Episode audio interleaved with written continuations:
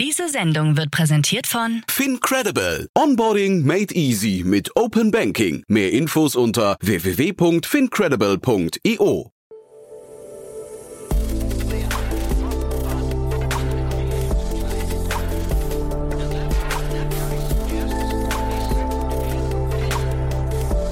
Startup Insider Daily. Morgen Update. Einen wunderschönen guten Morgen und herzlich willkommen zu Startup Insider Daily. Mein Name ist Jan Thomas. Heute ist Montag, der 13. September. Ja, und das hier sind heute unsere Themen. Die Uhrenplattform Chronex plant ihren IPO. Sixt und Mobileye starten einen gemeinsamen Roboter-Taxidienst. Eine erneute Razzia bei Amazon wegen mutmaßlicher Schwarzarbeit. Mehrere Essenslieferdienste verklagen gemeinsam die Stadt New York. Und laut dem Generaldirektor der Europäischen Weltraumorganisation ESA gibt es bald mehr Weltraumtouristen als Astronauten. Heute bei uns zu Gast im Rahmen der Reihe Investments und Exits ist Daniel Wild von Mountain Alliance. Und ihr wisst ja, Daniel kennt sich sehr, sehr gut aus an der Börse und deswegen haben wir ein richtig cooles Thema beleuchtet, nämlich wir haben zum ersten Mal hier über Zo Plus gesprochen. Da gibt's ja gerade diesen riesen Bieterwettstreit, also habt ihr wahrscheinlich mitbekommen. Insgesamt drei große Private Equity Unternehmen buhlen jetzt gerade um die Gunst des Unternehmens, möchten das Unternehmen von der Börse nehmen. Und Daniel hat mal die Hintergründe beleuchtet. Zum einen natürlich von dem Private Equity Markt, wie funktionieren da eigentlich die Bewertungen und auch die Logik und das Geschäftsmodell, was kann man überhaupt machen mit Zo Plus und demzufolge natürlich auch das Geschäftsmodell von Zooplus mal auseinandergenommen. Also das ist wirklich sehr, sehr spannend, hat mir großen Spaß gemacht. Und weil Daniel ja selbst ein börsennotiertes Unternehmen führt, hat er natürlich auch sehr viele Einblicke, wie die Börse so tickt. Also wirklich sehr, sehr spannend. Werdet ihr gleich hören nach den Nachrichten. Kurz noch der Hinweis auf die Nachmittagsfolge. Heute bei uns zu Gast ist Raphael Fellmer. Er ist der Mitgründer und CEO von Surplus. Der war ja schon öfters hier zu Gast und ich bin wirklich ein großer und bekennender Raphael Fellmer-Fan, muss ich sagen. Und Surplus ist natürlich auch eine super coole Idee. Nichtsdestotrotz gab es da gerade schlechte Neuigkeiten und wir möchten ja hier dranbleiben an den Themen, die die Startup-Welt bewegen. Also nicht nur Finanzierungsrunden, sondern auch wenn es mal nicht so gut läuft, beziehungsweise wenn ein Unternehmen eine Refokussierung oder ein Pivot oder wie auch immer hat.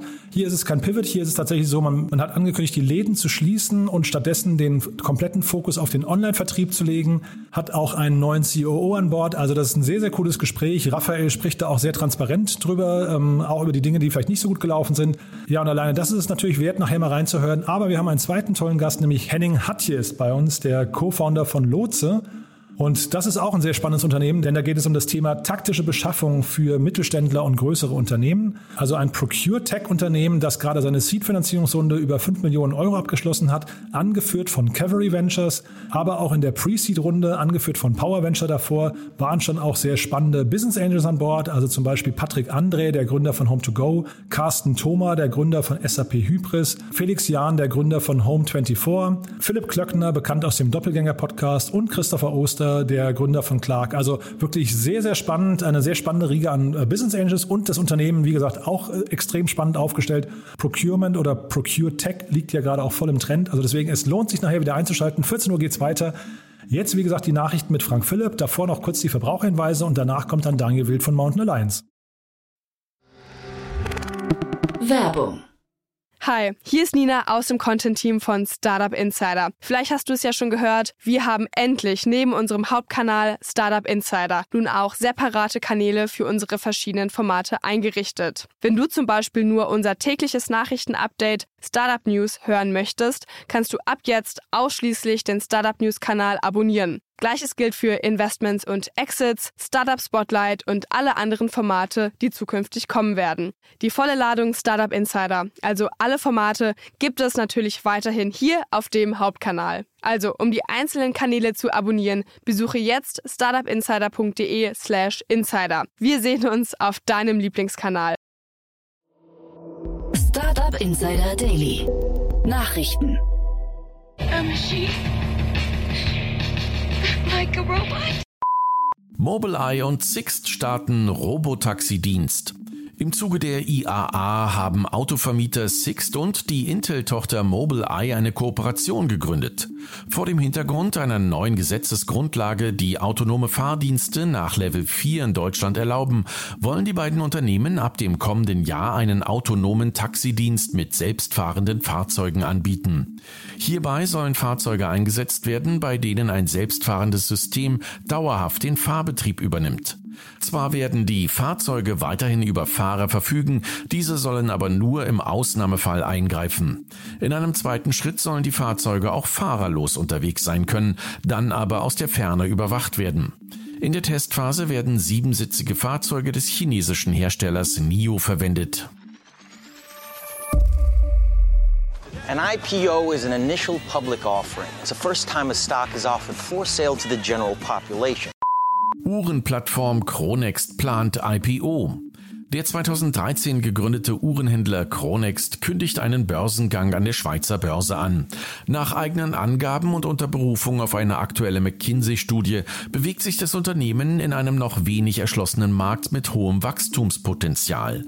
So wurde der Markt für Premium, Luxus und Ultra-Luxusprodukte im Jahr 2019 auf rund 55 Milliarden Euro geschätzt und könnte bis 2025 voraussichtlich auf 69 bis 73 70 Milliarden Euro anwachsen. Kronex selbst erwirtschaftete im vergangenen Jahr einen Umsatz von etwas über 100 Millionen Euro und konnte im letzten Geschäftsjahr bis zum 30. Juni 2021 weltweit rund 11 Millionen Uhrenliebhaber mit mehr als 1480 Anbietern zusammenbringen. Für das Jahr 2021 strebt das Unternehmen ein Umsatzwachstum von etwa 40 Prozent an. Im Rahmen des Börsengangs plant Cronext neue Aktien im Volumen von rund 250 Millionen Franken zu platzieren. Als angepeilte Bewertung kursiert derzeit der inoffizielle Zielwert von einer Milliarde Euro.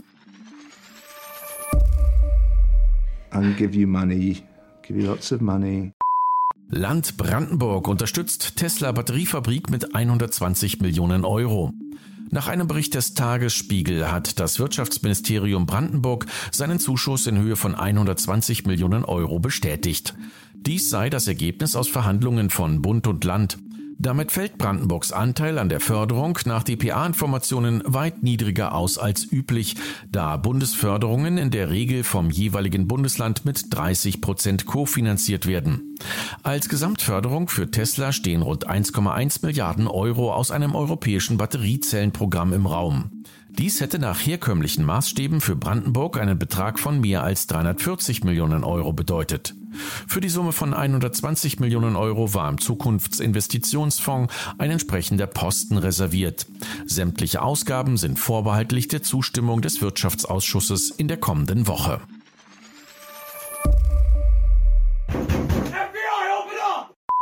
Erneute Razzia bei Amazon. Wegen des Verdachts auf Schwarzarbeit hat der Zoll den logistischen Bereich des Online-Riesen Amazon am Standort Bad Oldesloe in Schleswig-Holstein durchsucht. Insgesamt 200 Beamte des deutschen Zolls seien vor Ort gewesen, um die Paketfahrerinnen und Fahrer wegen des Verdachts auf Schwarzarbeit zu prüfen, so ein Bericht von Heise Online. Ein Sprecher Amazons wird dabei wie folgt zitiert – wir sind gerne bereit, mit den Behörden zusammenzuarbeiten, um jedem Fall nachzugehen. Unsere Partner sind verpflichtet, sich an die geltenden Gesetze und den Verhaltenskodex für Amazon-Lieferanten zu halten. Es handelt sich nicht um die erste Razzia bei Amazon wegen des Verdachts auf illegale Beschäftigte. Bei einer Überprüfung im Mai hatten die Beamten zuletzt 19 Personen identifiziert, bei denen der Verdacht bestand, dass sie mit Hilfe teils gefälschter Ausweisdokumente vortäuschten, legal in Deutschland zu sein oder eine Arbeitsgenehmigung zu haben. BGH erklärt digitalen Dokumentengenerator für zulässig. Der Bundesgerichtshof BGH hat abschließend entschieden, dass der softwarebasierte Generator für Rechtsdokumente von Smart Law nicht gegen das Rechtsdienstleistungsgesetz RDG verstößt. Geklagt hatte die Hanseatische Rechtsanwaltskammer, laut deren Auffassung Rechtsberatung in Deutschland streng geregelt sei. Der Bundesgerichtshof sieht in dem Textgenerator jedoch unerlaubte Rechtsberatung, da den Kunden bewusst sei, dass ein Internetangebot keine Rechtsberatung ersetzen könne. Bei Smart Law handelt es sich um ein ehemaliges Startup, das in einem sehr frühen Stadium von dem Verlag Wolters Kluwer akquiriert wurde. Mithilfe des Smart Law Services können Texte zur Erstellung von Verträgen und anderen Rechtsdokumenten auf Basis von Multiple Choice automatisch generiert werden. Welcome to the Astronaut Candidate Program. Bald mehr Weltraumtouristen als Astronauten.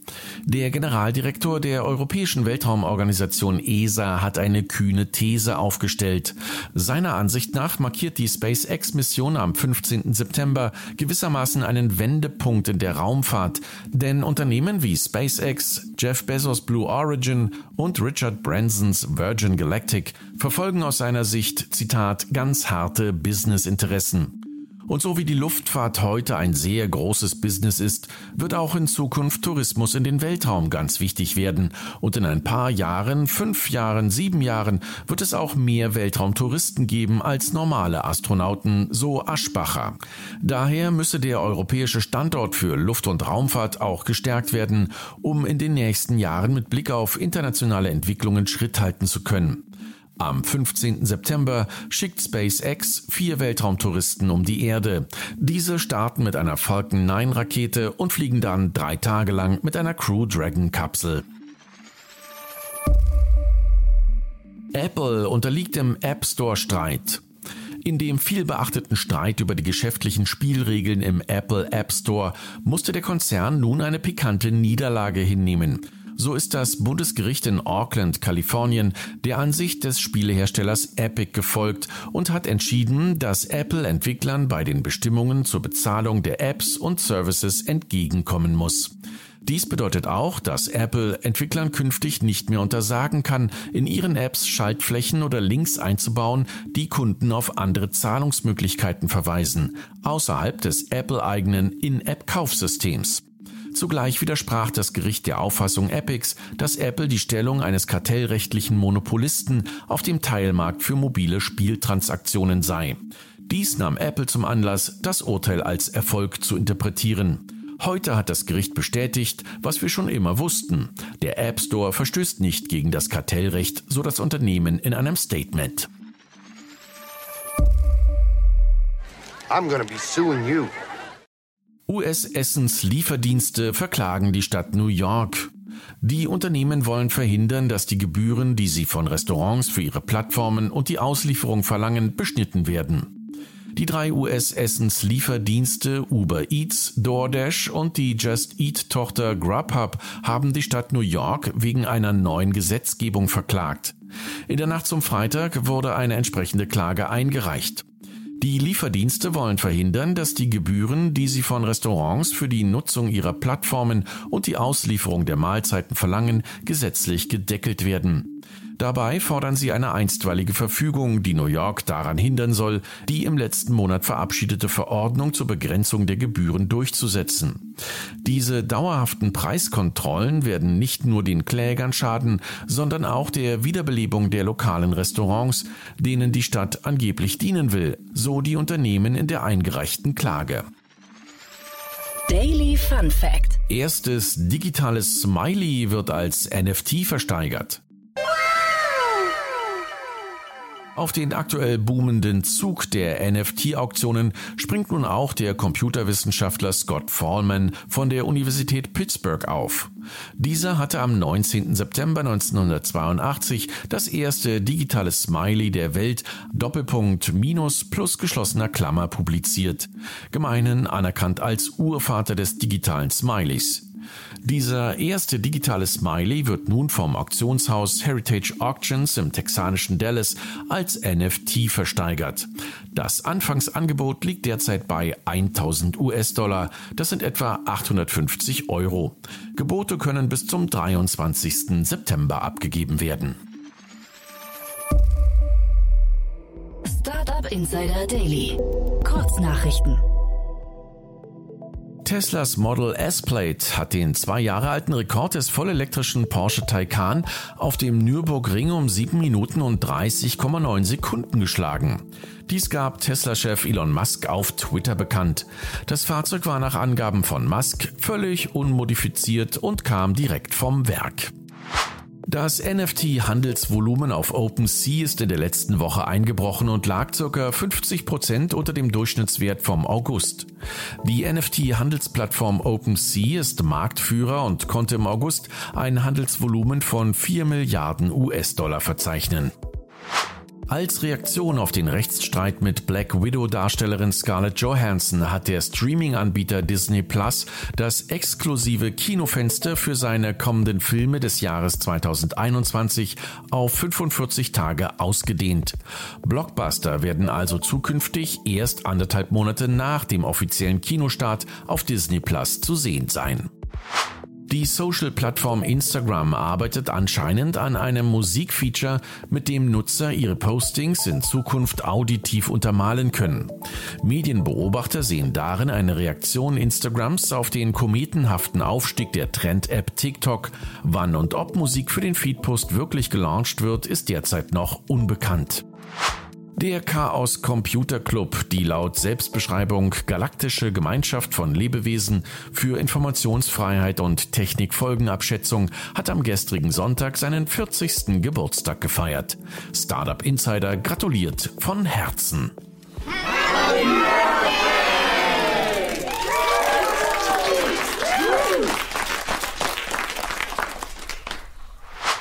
Und das waren die Startup Insider Daily Nachrichten vom Montag, den 13. September 2021. Jetzt geht es weiter im Programm mit Investments und Exits. Achtung, Risikohinweis. Startup Insider übernimmt keine Gewähr für die Richtigkeit börsenrelevanter Informationen und spricht keinerlei Anlageempfehlungen aus. Startup Insider Daily. Investments und Exits. Also großartig. Daniel Wild ist wieder hier von Mountain Alliance. Hallo Daniel. Hi Jan freue mich dabei zu sein. Ich freue mich auch, dass wir sprechen und das Thema, über das wir sprechen, das ist so cool. Ich, ich freue mich wirklich sehr. Ist ja quasi eine Art Debüt, kann man schon sagen, denn wir sprechen jetzt nicht über ein richtiges Startup, ne? Nee, genau. Wir sprechen über eine Company, die 1999 mal Startup war und inzwischen über 20 Jahre weiter ist, nämlich wir reden über Zuplus und den aktuellen Bieterwettkampf, der sich da an der Börse abspielt. Mhm. Den müssen wir vielleicht mal mit, ich weiß nicht, zwei, drei Sätzen mal die, die Zuhörerinnen und Hörer abholen, dass wir einmal mal kurz beschreiben, was ist denn das für ein Bieterwettkampf, der da gerade entsteht? Genau, also wir gehen nachher auch noch wirklich tief aufs Modell ein und so weiter, aber also Zooplus ist mal grundsätzlich ein Online-Tierfutterhändler. Die Firma wurde 1999 gegründet, für die meisten äh, Zuhörer wahrscheinlich graue Vorzeit. Äh, damals habe ich Get Mobile gegründet und der Cornelius Patt, der Sven Ritter und der Florian Solbert, die ich alle drei ganz gut kenne, vor allem bei Sven und Florian, die haben damals Zooplus gegründet. Als Online Pet Food E-Commerce. Und diese Firma wurde dann über ein Listing, nicht über ein IPO, sondern einfach nur gelistet irgendwann an die Börse gebracht und hat sich jetzt über die letzten, ich glaube, zehn Jahre ungefähr, ein bisschen länger an der Börse immer stärker entwickelt. Ähm, hat aktuell dieses Jahr macht es ungefähr zwei Milliarden, bisschen mehr, je nachdem wie das Jahr zu Ende läuft, Euro Umsatz. Und jetzt vor vier Wochen ungefähr kam Helman Friedman, das ist eine PE-Firma, an und hat ein Angebot gemacht, die Firma von der Börse zu nehmen. Also sie hat allen Aktionären ein öffentliches Angebot gemacht mit dem Ziel, dass mindestens 50 Prozent der Aktionäre das annehmen und dass es dann delistet werden kann. So, und das ist jetzt, und, da, und das ist der Bieterwettkampf. Denn Helmut Friedman hat dieses Angebot gemacht vor äh, vier Wochen ungefähr. Zu den genauen Zahlen komme ich gleich nochmal.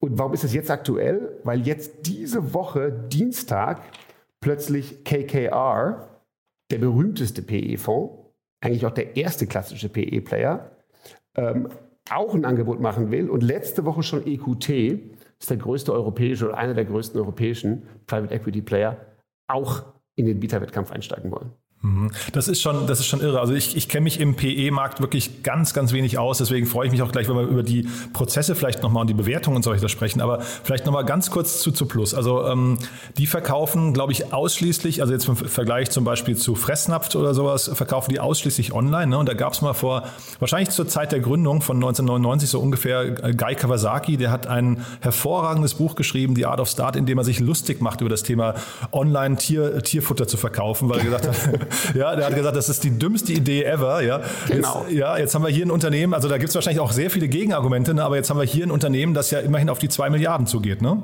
Ganz genau. Das, also, die haben gerade die Zahlen gemeldet und die haben im ersten Halbjahr 2021 das erste Mal die Milliarde Umsatz im Halbjahr überschritten. Also, das ist Fakt fürs erste Halbjahr. Das ist beeindruckend. Und fürs Gesamtjahr gehen die von, je nachdem wie es ja läuft, 2,1 Milliarden aus. So, also da sind Cornelius vor allen Dingen, aber auch die ganzen vielen Mitstreiter natürlich, wirklich extrem weit gekommen in, in einem Modell, was viele belächelt haben am Anfang. Man muss aber auch sagen, dieses Modell war natürlich jahrelang, jetzt über 20 Jahre lang, auch nicht einfach. Und wenn man sich die Bewertungen anschaut, dann waren die oft auch an der Börse ziemlich niedrig, einfach weil das Unternehmen zum Teil nicht profitabel war oder auch eine sehr schwache Profitabilität hatte. Also wenn man sich es heute anschaut, dann wächst das Unternehmen zurzeit um 16 Prozent und hat eine Umsatzrendite aktuell von 4,2 Prozent. Das ist nicht hoch. Das sind so die Renditen des Lebensmitteleinzelhandels.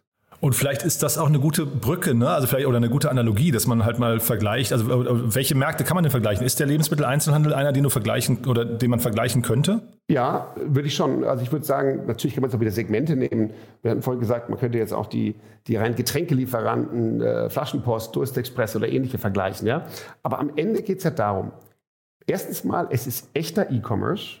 Das heißt, ich verkaufe über eine Online-Plattform Produkte anderer Hersteller. Jetzt, wenn man diese Produkte anderer Hersteller verkauft, man muss sie lagern, man muss sie kaufen, Working Capital, man muss sie bewegen. Also das ist schon echt mit Mühe verbunden. Das ist ein logistischer und natürlich auch, auch ein finanzieller Aufwand, diesen Umsatz zu machen. Und am Ende kommen da nur in Anführungszeichen eine Rendite raus von 4,2 Prozent aufs Gesamtjahr kann die sogar noch niedriger liegen. 2 bis 4 schätzen die vorausschauend fürs Gesamtjahr. Nee, und jetzt muss man sich ja fragen, mal kurz zur Erinnerung. Jetzt aktuell ist die Firma in dem, also jetzt an der Börse heute mit 435 Euro bewertet. Das sind 3,1 Milliarden und das ist ziemlich genau 1,5 mal Umsatz, der für dieses Jahr erwartet wird. Das ist eine klassische Bewertung von E-Commerce-Firmen 1,5 mal. Aber das ist die Bewertung heute, wo der Bieterwettkampf schon im Gange ist. Der Tiefstkurs der letzten 52 Wochen, also des letzten Jahres, da war die Bewertung bei ungefähr 870 Millionen Euro. Im Tief wurde diese Firma also für weniger als den halben Umsatz ungefähr bewertet.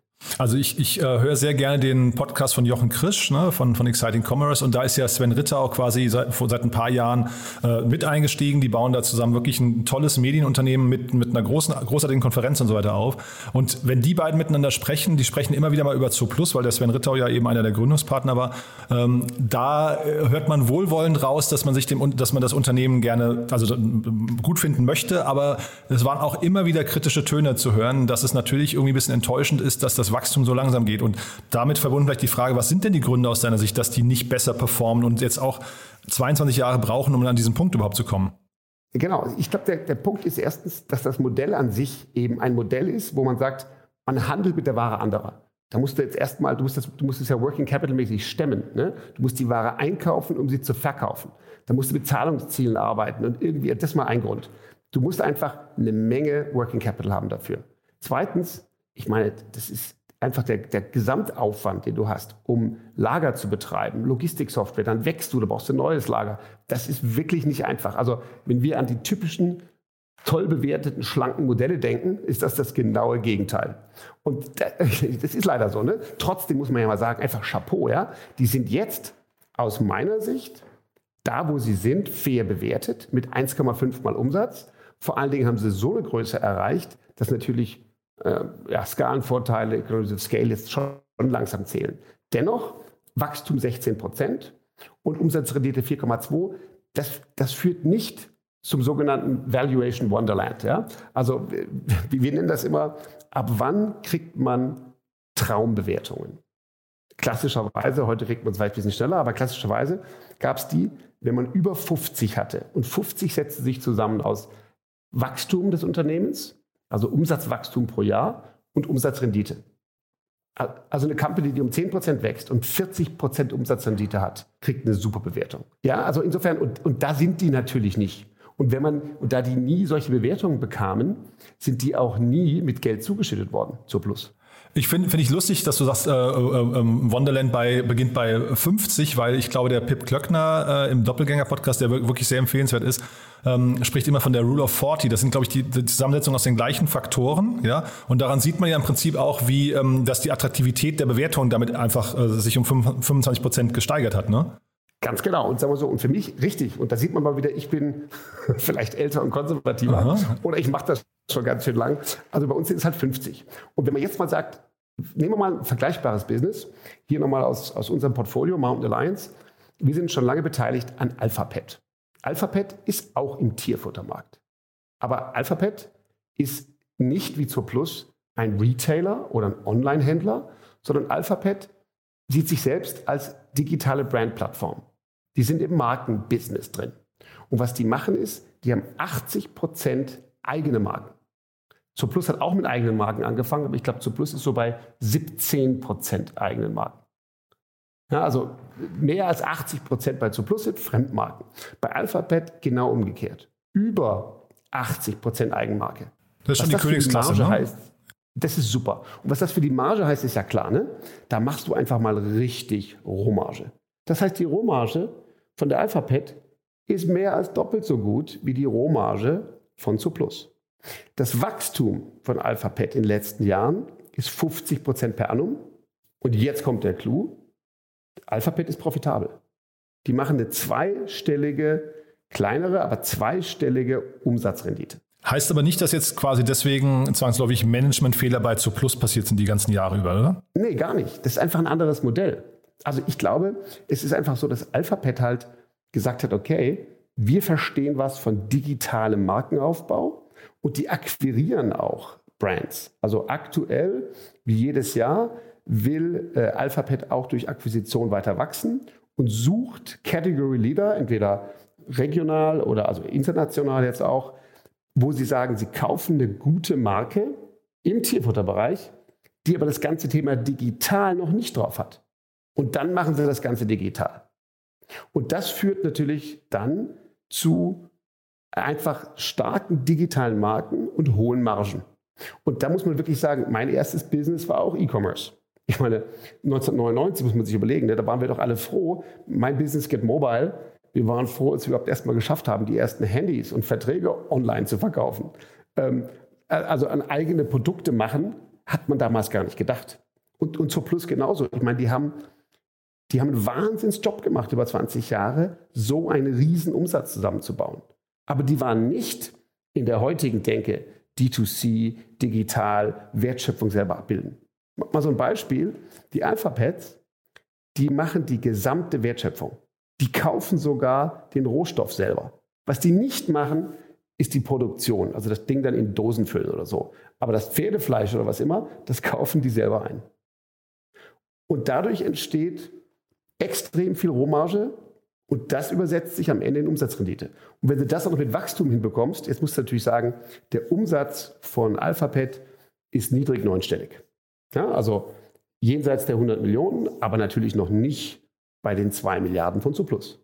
Äh, lass uns mal vielleicht den, den äh, Platz einmal wechseln und mal jetzt mal aus Sicht von so einem Private Equity Unternehmen auf, das, äh, auf diesen Markt drauf gucken. Also, weil ich kenne deren Denke zu wenig. Wie, wie haben die jetzt diesen Markt identifiziert und warum springen jetzt alle nacheinander da drauf? Weil da, da wundert man sich ja auch, dass die jetzt alle plötzlich gleichzeitig wach werden, oder? Ganz genau. Und das ist ja auch immer die, mein Lieblingsthema, die Frage der, der Private versus Public Valuations. Ne? Also da haben wir oft darüber gesprochen und alle wissen, dass ich mich natürlich als selber börsennotierte Firma auch immer äh, ärgere, de facto, dass zurzeit es so ist, dass privat gehaltene Firmen höher bewertet werden.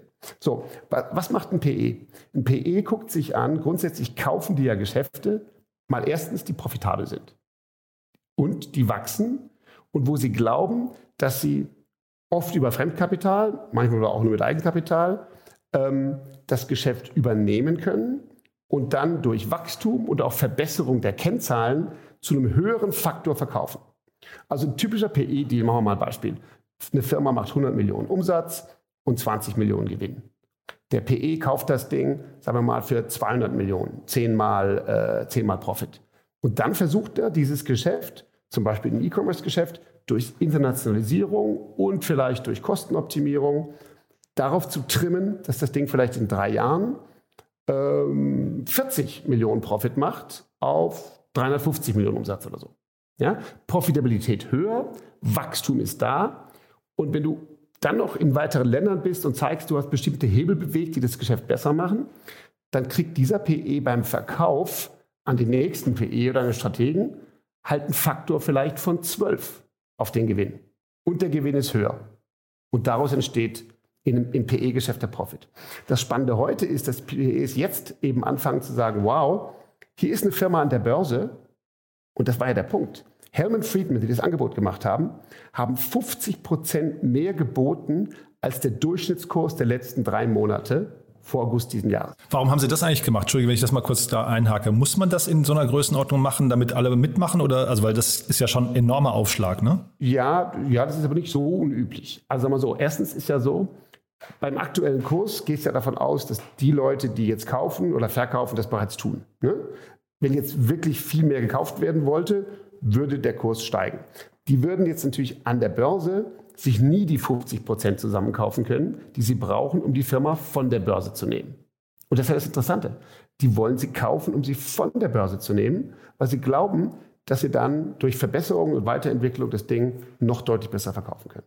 Und diesen Aufschlag zahlen sie in der Hoffnung zu sagen, okay, der Kurs stand die letzten drei Monate im Schnitt bei 260, 260 Euro pro Aktie. Die haben 390 geboten, was eben der 3 Milliarden Bewertung entsprach. Und das ist interessant, der Durchschnittskurs entsprach einmal Umsatz. Sie haben geboten 1,5 mal Umsatz. Die haben also genau das geboten, was wir auch, sagen wir mal, landläufig im E-Commerce, so für eine E-Commerce-Firma, als Bewertung ansetzen würden. 1,5. Die Börse jedoch hat das schwächer bewertet. Und die, die müssen mehr bieten, damit dieses Angebot von möglichst vielen angenommen wird, weil nur wenn mindestens 50 Prozent es annehmen, dann läuft es durch. Und jetzt ist natürlich so, jetzt ist der Kurs bei 435. Das heißt, dieses Angebot wird jetzt mit Sicherheit nicht mehr angenommen. Und jetzt ist die Frage, es hat noch kein offizielles Angebot gegeben von KKR und EQT, aber es ist von der Firma bestätigt, dass beide, eben KKR seit neuestem, dabei sind, jetzt Angebote vorzubereiten.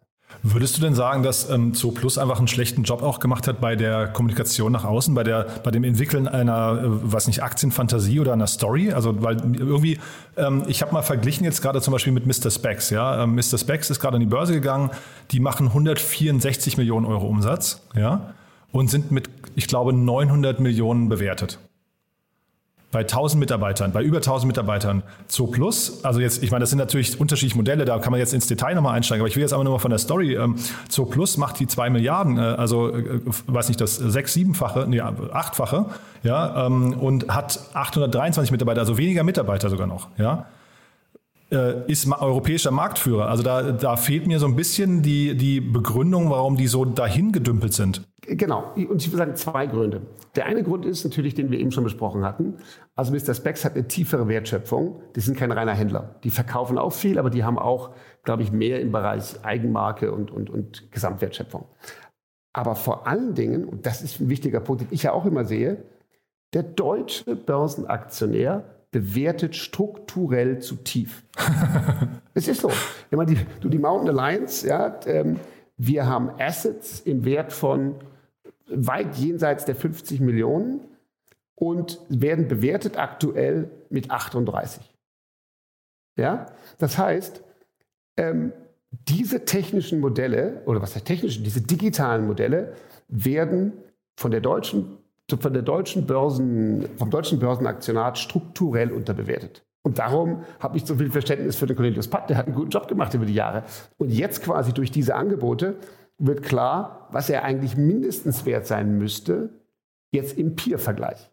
Die Frage ist ja, wo könnte er noch schneller hin und hätte er nicht vorher noch mehr machen können äh, von den Dingen, die beispielsweise unsere Alphabet macht. Ja? Aber, aber grundsätzlich ist er in einem schwierigen Modell, hat das gut gemacht und ist dafür eigentlich oft unterbewertet worden. Was würdest du sagen, wie schnell geht jetzt so ein Prozess oder kann es auch andersrum sein, da kommen jetzt nochmal andere Spieler dazu, was weiß ich, also ne, ist ja sehr viel Geld am Markt gerade und könnte es jetzt sein, ein Amazon zum Beispiel oder, oder ich weiß nicht, auch ein, vielleicht ein asiatischer Player sehen jetzt plötzlich, hoppla, hier ist eine Opportunity, da könnte was Großes entstehen, wir bieten da jetzt mit. Ja, also ich glaube, das kann passieren. Vor allem kriegt es jetzt natürlich Sichtbarkeit, die es vorher nicht hatte. Ne? Das da ganz klar. Am Ende natürlich ist es so, ähm, für die PEs wird es irgendwann weniger interessant, weil wenn jetzt irgendjemand, keine Ahnung, 500 bieten müsste, dann wird es ja schwieriger zu rechnen. Ne? Also wenn der Kurs heute bei 435 ist, gucken, ob er sich da hält, aber dann ist es ja irgendwann die Frage, zu welchem Kurs kriegst du dann wirklich noch 50 Prozent der Aktien eingesammelt, um das Delisting machen zu können. Aber auf jeden Fall ist das für die Zooplus jetzt super, weil sie jetzt die Aufmerksamkeit bekommen, die sie vorher nicht hatten. Auch von weiteren Investoren mit Sicherheit. Ja. Ähm, und gleichzeitig muss man sich eben schon fragen, als, als Investor musst du dich fragen, als PE, wenn du jetzt nochmal mehr bietest, dann musst du einen sehr guten Plan haben, warum du, warum du das nochmal auf den nächsten Hebel äh, bringst und dann Factor Expansion machst, um es wieder weiterzubringen. Zum Beispiel, das Interessante auch bei PE ist, die AlphaPet, da ist vor äh, zwei Jahren ungefähr, ja, ja, 18 Monaten, ist auch ein PE eingestiegen, nämlich Capiton. Und durch den Einstieg des PE, der aber nicht die 100% übernommen, sondern nur, nur einen Anteil gezeichnet, war es möglich, diese Eigenbrand- und Wachstumsstrategie weiterzufahren. Und das ist ja auch genau, was du vorhin sagtest. Es ist so viel Geld im Markt. Und jeder Player, der sein Geld investieren will, muss heute in eine sagen wir mal, risikoreichere Kategorie weitergehen oder ein bisschen mehr bezahlen, um noch die Deals machen zu können, die er machen will. Mhm. Und ich glaube, das erklärt auch gerade ein bisschen, ähm, wir haben es ja hier nicht mit feindlichen Übernahmen zu tun, ne, sondern ist ja, also man, man liest sehr viel über die Gespräche, die da geführt werden. Das heißt, auch Zo Plus scheint so mitreden zu können, wer dann hinterher vielleicht am besten dazu passt, dass man irgendwie eine, eine gemeinsame Strategie entwickelt. Äh, denn wahrscheinlich macht das ja keinen Sinn, dass da plötzlich einer reinkommt und das gesamte Management zum Beispiel austauscht. Ne? Nee, genau. Also, und da merkst du natürlich auch, da bin ich vollkommen bei dir, da werden natürlich tiefe Gespräche geführt, da werden dann Due Diligences gemacht und, und, und, und natürlich äh, NDAs ausgetauscht und so. Und natürlich bedeutet das natürlich auch, dass sich dann wirklich smarte Investoren, ich meine, KKR ist berühmt, ne? Der, der, der, in den 80er Jahren, Barbarians at the Gate, gibt es ein Buch, da haben die RJ Underbisco übernommen, eben als PE. Und das war damals eine Revolution in den USA. Und das ist KKR, das sind quasi die Legende im, im PE-Geschäft. Die wissen natürlich auch, was sie jetzt hier wollen und warum sie da jetzt reingehen aber müssen sich halt auch überlegen, okay, wie viel können wir jetzt noch bieten? Und die, die steigen tief ein in so ein Modell. Und das möchte ich eben sagen, die steigen natürlich viel tiefer in so ein Modell ein, als das das normale Aktionär tut. Der normale Aktionär denkt, ah, Tierfutter, ah, Corona, die Leute hatten viele mehr Pets, jetzt kaufen wir mal ein paar Aktien. Aber die steigen natürlich deutlich tiefer ein in, was kann das Modell mal werden. Und natürlich, und sie wollen es von der Börse nehmen, weil sie sagen, naja, wenn man jetzt das ein paar Jahre lang als privates Unternehmen weiterentwickelt, dann kriegt man vielleicht noch mal eine deutlich höhere Bewertung. Hm, KKA sind ja auch bei Axel Springer eingestiegen. Ne? Und da sieht man schon, äh, finde ich, also jetzt ist eine, sehr oberflächliche Betrachtung vielleicht, aber da sieht man schon, dass seit die drin sind, Axel Springer deutlich gezieltere Übernahmen macht, die dann zu einem klaren Profil passen. Axel Springer war ja die ganze Zeit so ein Kramladen, die einfach alles, alles gekauft haben, was nicht bei drei auf den Bäumen war. Und äh, mittlerweile merkt man, da geht's wieder um ein Medienprofil. Man versucht irgendwie, also zumindest, ne, man versucht den Publishing-Bereich da irgendwie eine, eine stärkere Rolle zu spielen. Ähm, jetzt mal abgesehen von diesem eBay-Kleinanzeigen-Deal, den sie da mit hochgejatzt haben, der, der, den ich nicht verstanden habe. Also ich will nur sagen, da sieht man schon, wenn so ein KKR reingeht, so, so ein Private Equity-Unternehmen, das führt auch vielleicht zu einer Disziplinierung vom Management. Ne? Absolut. Und ich meine wirklich die Disziplin, gerade so amerikanischer Finanzplayer, das ist natürlich schon legendär. Und, und natürlich am Ende da wird halt ein Plan gemacht und wenn dann für den Plan die Möglichkeit ist, nochmal eine Riesenakquisition zu machen, dann wird die halt auch finanziert. Und das, das ist ja das Interessante, das geht jetzt mit solchen Playern viel leichter mit privatem Geld, als wenn jetzt Cornelius sich hinstellt und sagt, ich will jetzt eine Riesenübernahme machen, möchte jetzt 500 Millionen an der Börse einsammeln, das wäre deutlich schwieriger. Das heißt, da ist die Börse manchmal auch hinderlich eigentlich eher, ne? oder die Strukturen und Prozesse der Börse. Genau. Ich bin, wie gesagt, ich bin ja super Börsenfan und seit, seit 16 Jahren an der Börse, aber man muss jetzt tatsächlich sehen, in solchen Zeiten, da hat man als börsennotierte Firma ab und zu Nachteile. Man hat auch Vorteile, aber gerade bewertungstechnisch stehen wir heute äh, den Privaten hinterher. Hm. Du, ich habe noch, also auch wenn es jetzt natürlich ein langes Gespräch wird schon, aber ich finde es hochinteressant, wenn äh, ich habe noch zwei Fragen hier stehen. Und zwar zum einen das Thema Working Capital hast du ja vorhin angesprochen. Ähm, ist das, also weil, weil das eben bei Zo Plus so ein großes Thema ist, sehr kapitalintensiv hast du gesagt, ist das heute noch ein Thema? Also ist Kapital, äh, ist es schwierig, Working Capital zu finden für so ein Modell? Ja, klar. Also jetzt vor, vor allem bei kleineren Playern ist das natürlich ein Riesenproblem. Weil fangen wir mal an, das typische deutsche E-Commerce-Unternehmen, jemand, der über Amazon groß wird oder eBay oder seinen eigenen Online-Store, der muss natürlich seine Ware vorfinanzieren. Der kriegt ja nicht für so ein Aldi ist, ist Working Capital kein Problem, weil Aldi zahlt seinen Lieferanten mit sechs Monaten Zahlungsziel. Ja, das heißt, die sind Working Capital, das, das ist für die, man nennt es Working Capital negativ, aber das ist positiv für die, weil die quasi, die müssen nichts vorfinanzieren. Aber der normale Player, der wächst, der muss sein, seine, seine Ware finanzieren. Und das kannst du natürlich mit Eigenkapital, ist das viel zu teuer. Mit Banken aber ist es in Deutschland sehr mühselig. Wenn du bei der Bank hier was finanzieren willst, da brauchst du halt ein, zwei Jahre Bilanzen. Also das Thema Working Capital ist, obwohl es so viel Geld ist, in Deutschland immer noch schwierig. Es gibt aber zusätzliche Player, die sich jetzt entwickeln. Also, und ich rede jetzt von Working Capital Finanzierung bei Startups, bei Firmen, die stark wachsen. Ne? Das, wenn du natürlich jetzt, so ein Zo Plus hat heute äh, Kreditlinien und kein so großes Thema mehr, äh, natürlich so Working Capital zu finanzieren. Aber dennoch, bis du mal da bist, das ist in Deutschland echt Arbeit. Ja, genau, da gibt es ne, diese ganzen Venture Debt, äh, Revenue-Based Financing und Modelle und sowas. Ne? Genau. haben wir hier auch schon öfters besprochen.